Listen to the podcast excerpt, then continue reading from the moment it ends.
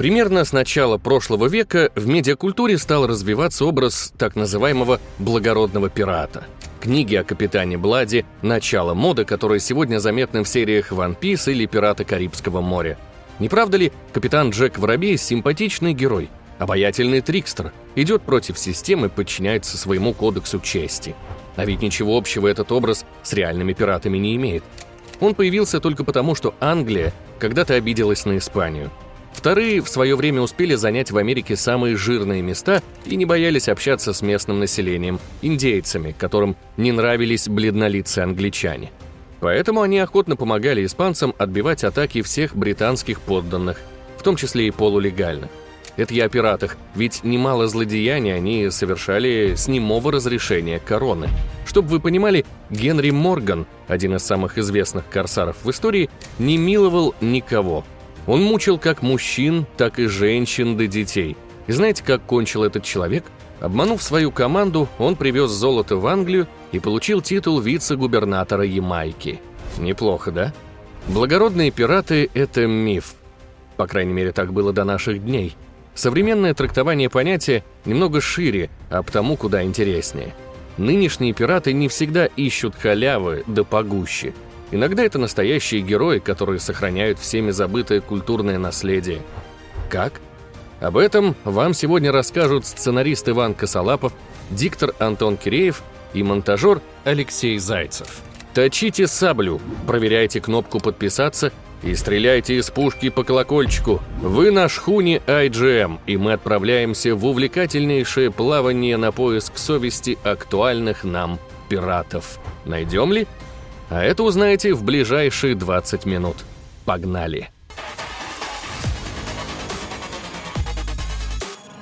Так как о самом пиратстве мы достаточно говорили вот тут, в этом видео давайте сразу перейдем к тезисам, почему цифровые корсары не нравятся издателям и даже некоторым пользователям. Если игру не покупают, а качают на самых легальных сайтах, то компания, выпустившая проект, не получает своих денег – это уже чревато закрытием студии разработчика, а также отсутствием продолжения. Еще иногда в пиратских копиях видеоигр геймер может наткнуться на вредоносное ПО. Так, например, в код пиратки Watch Dogs для ПК было вшито программное обеспечение для майнинга. Произошло это на релизе в далеком мае 2014 -го. И вот минуло 9 лет, а осадочек остался. Последний, но не по важности момент – это нарушение авторских прав. К примеру, продавать ту же Dendy, клон Famicom без согласия производителя оригинальной консоли Nintendo, неправильно. Думаю, понятно, почему вы обогащаетесь на чужой интеллектуальной собственности. А это как-то не очень. Но, как показывает практика, нередко это необходимо. Как, собственно, и само пиратство. Дело в том, что из-за тех же проблем с авторскими правами на музыку и прочее, игры благополучно изымают из продажи уже сами издатели – так было с оригинальной «Мафией», которую сперва убрали с цифровых прилавков GOG, а потом вернули, но в порезанном виде. Недавно по обвинению в нарушении авторских прав, по словам разработчиков ложным, из Steam удалили экшен Dark and Darker, хотя игра была неплохо встречена геймерами. Или вот еще оригинальный плейлист на радио Владивосток FM в GTA 4.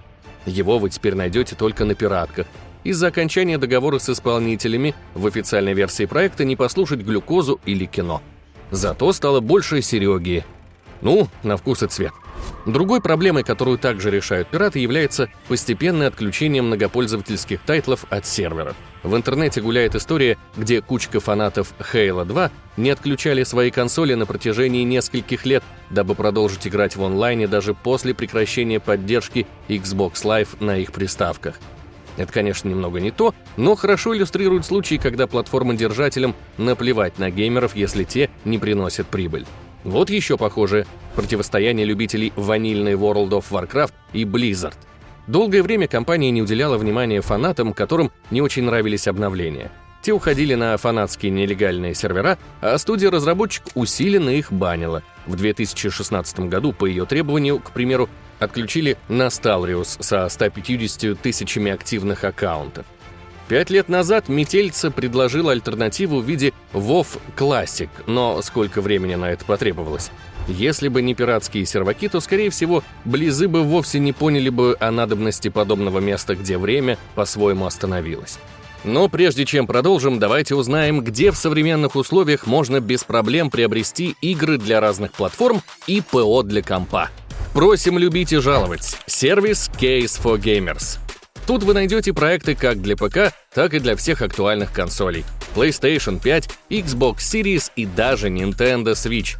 Также на сайте доступна возможность приобрести внутриигровую валюту из всяких онлайн-развлечений. Подобным развлечением можно считать и Steam, поэтому на Case for Gamers можно пополнить свой тамошний кошелек.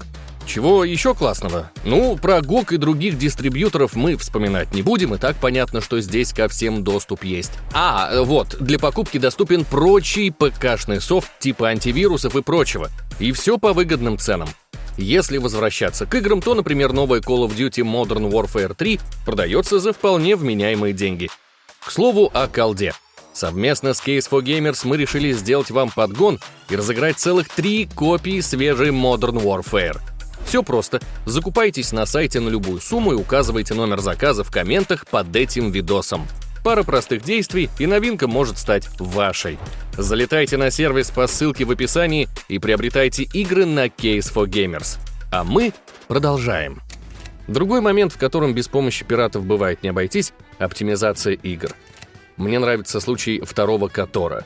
В свое время первая игра стала хитом, и дабы рубить лаве, пока есть шанс, на разработку сиквела издательство отвело лишь год. Knights of the Old Republic 2 вышла и оказалась почти неиграбельной. Несмотря на прекрасные сюжеты запоминающихся персонажей, детищем Obsidian невозможно было наслаждаться. Тогда на выручку пришли фанаты и их неофициальные переиздания, залитые прямиком на торренты. Вырезанный контент, фиксы багов, улучшенный FPS. Мы еще затронем эту проблему, ее примеры в следующей главе, но, чтобы вы понимали, примеры хренового релиза существовали тогда и существуют до сих пор. Еще хреновее, когда разработчикам после выхода игры становится наплевать, что с ней будет дальше. Вот как думаете, куда исчезла Анабиос Сон Разума меньше, чем через год после релиза в Steam? Ха, черт его знает. Зато где ее уж точно можно найти, знают все. Спасибо пиратам. Тем людям, что умудряются сохранить проекты, которые отовсюду снесли и не собираются возвращать. Имея в виду не случай какой-нибудь мафии или четвертой gta а кое-что другое. К примеру, хоррор Devotion удалили отовсюду сразу после того, как на его борту была найдена пасхалка с Винни-Пухом. Казалось бы, бред. Но суть в том, что изображение четко связывало героя детских сказок с нынешним главой Китая Си Цзиньпинем. А это в Поднебесной не любят. Там тщательно следят, чтобы в медиа не проник образ порочащий их генсека. Итог – неплохую Devotion нельзя найти легально. Пираты постарались, дабы наследие китайского игростроя было сохранено. Нечто подобное приключилось и с PT, наследие уже японского игростроя, которое удалили отовсюду из-за проволочек между Канами и Кадзимой. Приставки с установленной демкой, так и не состоявшегося перезапуска Silent Hill, до сих пор перепродают на вторичном рынке. Он, к слову, тоже издательством не нравится и смотрит на него примерно так же, как и на пиратов. У геймеров, в свою очередь, тоже есть повод смотреть на издателей как на нечестных людей. Случаи, когда игру сперва анонсировали, а потом не выпускали, вам знакомы? Притом тайтлы могли быть почти готовы. Например, российский hack-n-slash «Приключения капитана Блада», Ради этого момента я, наверное, и писал самое начало ролика. Отличный для своих лет проект утонул в бюрократическом болоте, и если бы не цифровые товарищи Блада, корсары мировой сети, то хрен бы мы увидели этот удивительный образчик отечественного игростроя. Похожая судьба постигла и русский клон GTA, Project Overdrive. Мы про него целый ролик выпустили, ознакомьтесь. Здесь же надо отметить, что в целом на наших землях сложилась уникальная ситуация. Видели нынешние цены? 5К гейминг на ПК, увольте. Охуеть. Далеко не каждый человек способен себе позволить купить кота в мешке за такие деньги. Потому опробовать игру через легальный сайт, а после по возможности приобрести законно – дело чести. Но, э, стоп, эту тему я хотел обсудить еще во второй главе ролика. Так что давайте закругляться. Почему игры нередко надо именно спасать, мы уже выяснили. Теперь же посмотрим, как это делают. На самом деле мне очень нравится, насколько история иногда преемственна. Так сказать, все новое, хорошо забытое старое. Это подтверждает, хоть и с натяжкой, наша ситуация. Ведь пираты раньше были разные. Они делились на пиратов, которые грабили суда по желанию, на флебустьеров, охотившихся в основном за испанцами в Карибском море, на буканиров, которые предпочитали разбойничать у берегов Америки, на приватиров, бандитов с лицензией от государства, на корсаров и прочих. Суть в том, что это были разные типажи морских волков, но с одной идеологией в основе. Также сегодня существует рынок целиком и полностью в цифре. Существует вторичка. Все еще не умер физический рынок нелегально переписанных на болванки видеоигр. Это разные типажи так называемого пиратства с одной идеей в фундаменте. Доступность игр для простого люда. Но кроме нее у современной библиотеки взломанных игр имеется и другая философия – сохранить наследие, к чему издатель не прикладывает усилий. Вы знали, что 87% тайтлов, которые были выпущены до 2010 года, легально недоступны пользователям? Например, хотите сыграть в Need for Speed Most Wanted, а тут херак, нигде кроме флибустьерских сайтов ее найти нельзя. И это не шутка. В смысле, не шутка насчет 87% и не шутка насчет Most Wanted. Статистику привел фонд истории видеоигр. Ребята изучили 4000 классических тайтлов, что релизнулись на территории США. После долгого анализа пришли к выводу, что лишь 13% игр доступны для ознакомления геймерам. Все остальное может в ближайшее время кануть в небытие. Ситуация патовая. Сами ребята из фонда признают, что каждый проект имеет культурную значимость с точки зрения изучения истории видеоигр. Подобное пренебрежение просто руинит наследие, что было построено людьми при создании интерактивного искусства. И вот дабы хоть как-то соприкоснуться с этим наследием, человек должен либо тратить тысячи долларов на олдовые консоли с играми, либо идти на пиратский корабль. Мы же, в свою очередь, предлагаем вам билет на круиз IGM, купить который можно, пройдя по ссылке Boosty в описании или вот по этому QR-коду. За 100 рублей в развлекательную программу войдут эксклюзивные ролики без цензуры. За три сотни вас добавят в секретный телеграм-чат с авторами канала. За 990 рублей, кроме всего вышеперечисленного, мы обещаем ежемесячный подкаст от нашей команды. Еще обратите внимание на цели. После 7 тысяч платных патронов мы принялись за ролик «Как погибла IGM». А теперь идем к 10 тысячам. Что будем делать там, узнаете на сайте. Спасибо, что выбрали нашего оператора и продолжаем о добрых пиратах. Прикол цифровых флибустеров заключен еще в том, что очень много релизов, которые могут быть даже доступны легально, они переделывают под современные системы. Речь не о ремейках, хотя их тоже фанаты делают, но об этом позже. Речь про оригинальные игры, которые приспосабливают к современным системам. Мой любимый пример — легендарные игры Тройка Games. Это Arcanum и Vampire the Masquerade Bloodlines. О моей любви к первому тайтлу вы могли догадаться по этому видео. Ну и про второй у нас ролик имеется, гляньте. Тут нас вот что интересует. В Steam продаются почти недопиленные версии. У обоих проектов на релизе был вагон проблем, которые непосильным трудом легли на плечи фанатов. За 20 лет эти самые фанаты не только вернули вырезанный контент и исправили баги, но также подружили допотопные игры с актуальным ПО «Пикарен». И вот хоть проекты можно приобрести в рамках правового поля, Засиживаться в них и получать удовольствие не выйдет. Это еще один момент, в котором вновь-таки спасают пираты. Идем дальше. Бывает, что для определенного региона в лицензионном виде тяжело найти проект, в котором комфортно провести вечерок-другой. Но ладно вечерок, что делать, если запланирован марафон на месяц? Вот ситуация. Ты русскоговорящий геймер, решивший поностальгировать и снова провести в третьем Fallout несколько десятков часов. Прекрасно помнишь, что у игры есть локализация — до сих пор свежи воспоминания, как в третьем Фолоче Три Дог Найт приветствовал пустошь Аки Вьетнам во времена конфликта США. Как офигенно этого диджея озвучивал легендарный Борис Репетур. «Это я, твой президент Джон Ген...» «Попались! Three Dog Найт я, не бойтесь! Как дела, ребятки?» И в ожидании повторения эмоций ты покупаешь игру в Стиме, запускаешь, а затем сосешь антирадин – потому что Fallout 3 не поддерживает русский язык.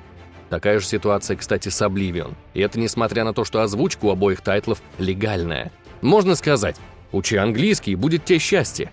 Но, ребята, проекты мною уже так затерты, что я наизусть диалоги помню.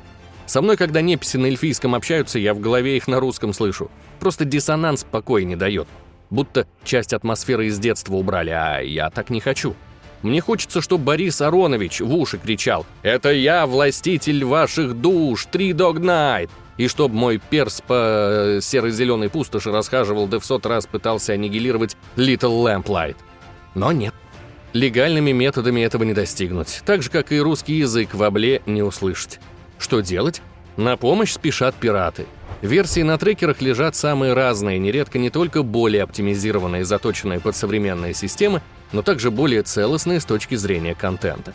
Опять же, вырезанные приколюхи в Bloodlines, Котор 2 или локализации в ванильных играх беседки.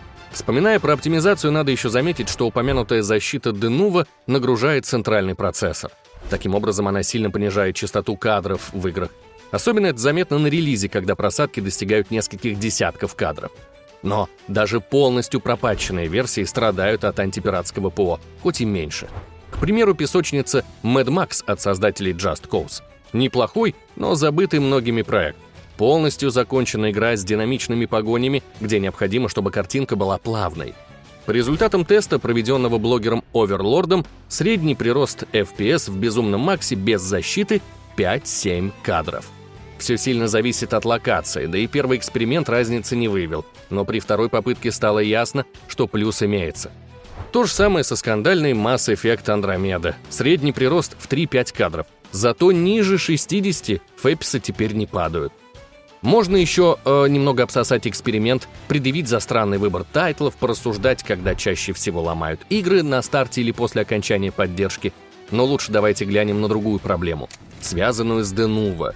Щит от пиратов увеличивает загрузки чуть ли не в 4 раза. Да-да, не удивляйтесь. Про эту деталь мы узнали сравнительно недавно, в мае 2023 года.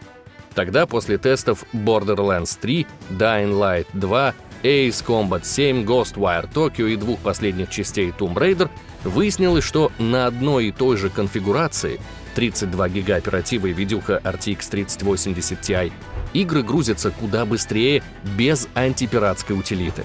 Ghostwire вообще базу выдала, с Denuvo запускалась за 200 секунд, а без нее 54. Как вам? Итог эксперимента. Корсары в определенном смысле помогают играм лучше работать, но их все равно боятся, ведь благодаря им же издатели теряют прибыль. Это ведь так? В прошлой главе мы уже упоминали этот момент, но там же была ремарка про «делай хорошо и твою игру купят». Что это значит?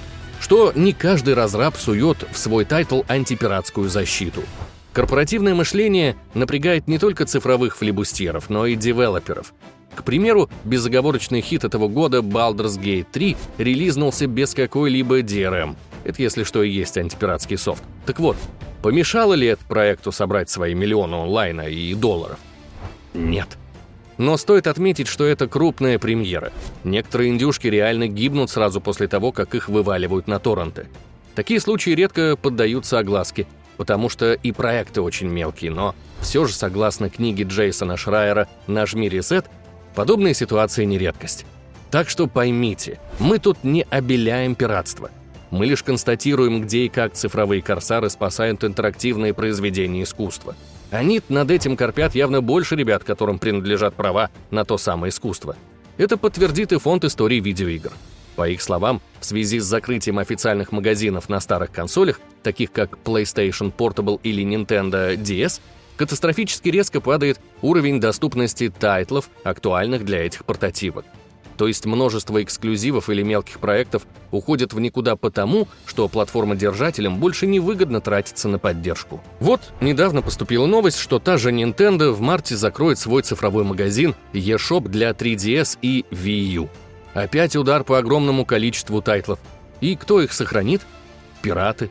Через незаконные эмуляторы, которые так старательно пытается банить Большая N, в классику типа Animal Crossing Wild World можно будет сыграть и сегодня. Говорить, что именно за эмуляторы, мы не будем, но вы можете погуглить инфу в интернете. А заодно изучите вопросы эмуляции какой-нибудь третьей плойки или Sega Saturn. Несмотря на провальность последней, эмуль к ней почему-то один из самых популярных. А я пока лучше еще один момент расскажу, где пираты также показали себя как люди достойные. Помните, упоминал ремейки? Так вот, бывает, что и их флебустьеры делают. Тоже на незаконной основе, но ради того, чтобы сохранить и приумножить славу потрясающих игр прошлых лет. Одной из них была Metroid 2, которую преданный фанат Мильтон Гуасти решил осовременить в 2006 году. Преданный он не только потому, что уж очень любил проект, но и потому, что после завершения работ в 2016 к нему обратилась Nintendo и попросила все убрать, иначе судебный бан. То есть, понимаете, человек пилит ремейк вашей игры целых 10 лет, обновляет графику, добавляет уровни, убирает косяки с управлением, называет это своим именем, которое четко указывает на первоисточник и не претендует на оригинальное авторство. А вы берете и говорите ему сосать жопу? Жесть. К слову, игра называлась AM2R, что переводится Another Metroid 2 Remake или очередной ремейк второго Метроида. Эту историю мы подробно освещали на Boosty. Перейдем к выводу. Как же пираты спасают игры? Да разными способами. Когда издательствам наплевать, пираты приходят и дают возможность хоть где-то скачать классические тайтлы «Привет, Most Wanted». Когда кто-то слишком жадничает и готов пожертвовать плавностью картинки, пираты приходят и возвращают FPS ы «Привет, Denuvo». Когда правообладателям пофиг на регионы, пираты приходят и дают официальную локализацию, порядочную оптимизацию, да еще и вырезанный контент. Привет Bloodlines, Oblivion и ранее неупомянутая LA Noir с ее локом на 30 FPS. Когда пираты очень любят, они делают ремейки, аддоны и моды для своих любимых тайтлов. И где-то это поощряется. Привет Black Mesa и Valve. А где-то нет. Привет Большая N. В целом же пиратство очень неоднозначная вещь. Не всегда это желание насолить буржуям. Нередко это финансовая необходимость. Согласно анализу рынка видеоигр в России, средняя цена диска с 2014 года по год нынешний выросла в три раза. Ну как тут не задуматься о торрентах? Нередко нелегальное приобретение тайтла – единственная возможность в него поиграть. А также, как мы поняли выше, сделать это с комфортом, притом даже в полузабытые проекты. Отсюда получается, что, несмотря на все разнообразие неофициальной реализации развлекательной продукции для ПК и консолей, сайты там или вторичный рынок, у всего этого в основе все же одна идеология – доступность видеоигр. И она, скорее всего, во многом идентична идеологии самих пиратов. Поэтому имеем интересный разворот истории. Когда раньше корсары были однозначными подонками, сегодня это уже не совсем так. А как вы относитесь к волкам интернетного моря? Делитесь в комментариях. Мы же на этой ноте прощаемся. Не забывайте заглядывать в наши соцсети – ВК, Twitch, Discord и TikTok. Также обязательно подписывайтесь на канал в Телеграме. Мы обновляем там линейку постов. И заглядывайте на Boosty. Там мы тоже экспериментируем с эксклюзивным контентом. Не забывайте пить чай с лимоном и не болейте.